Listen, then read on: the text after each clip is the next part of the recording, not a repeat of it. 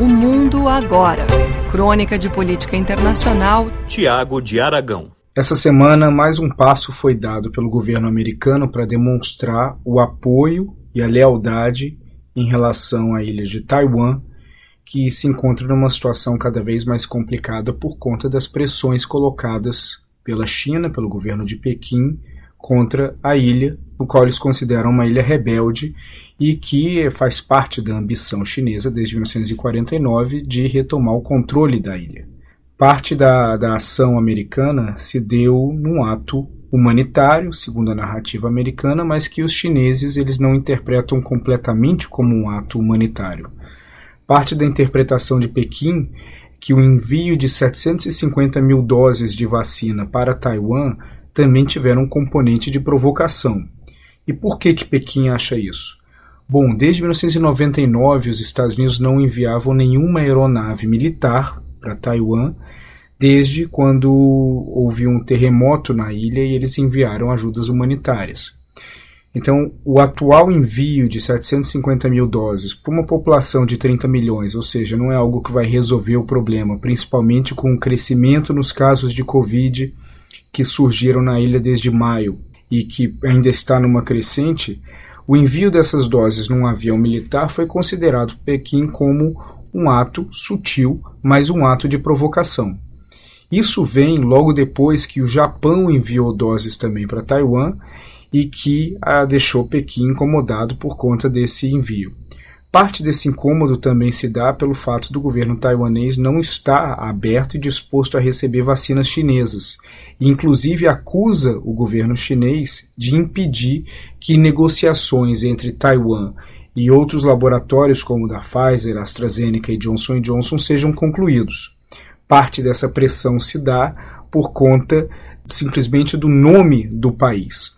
A Pfizer, por exemplo, quis enviar doses para Taiwan dentro da negociação no qual eles construíram e dizendo que eh, era um envio para a representação de Taipei, enquanto Taiwan gostaria de ser tratado como República da China, que é o seu nome oficial, é o nome que eles se, se intitulam, e isso é contra o que a China eh, aceita.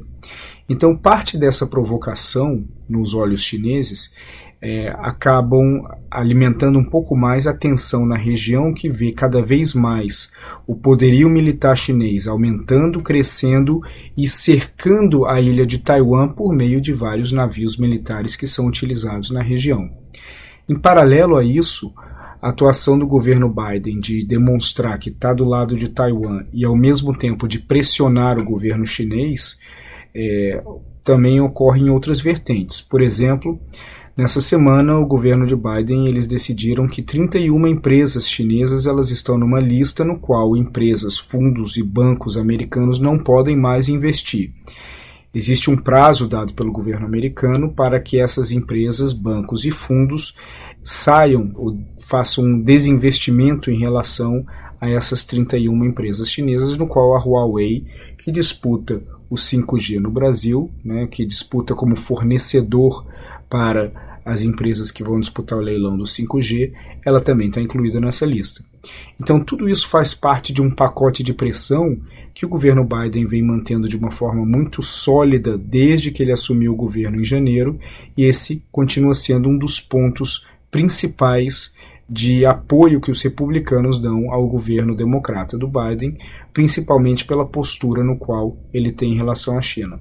Parte disso foi que a entrega das vacinas em Taipei acabou ocorrendo num, por um grupo é, parlamentar de três senadores que envolviam dois democratas e um republicano. E, e isso demonstra mais uma vez mais que o governo Biden ele conseguiu alinhar problemas domésticos partidários dentro de uma ação maior onde o principal ponto de convergência entre democratas e republicanos hoje é a postura de Biden em relação à China e a proteção da autonomia de Taiwan.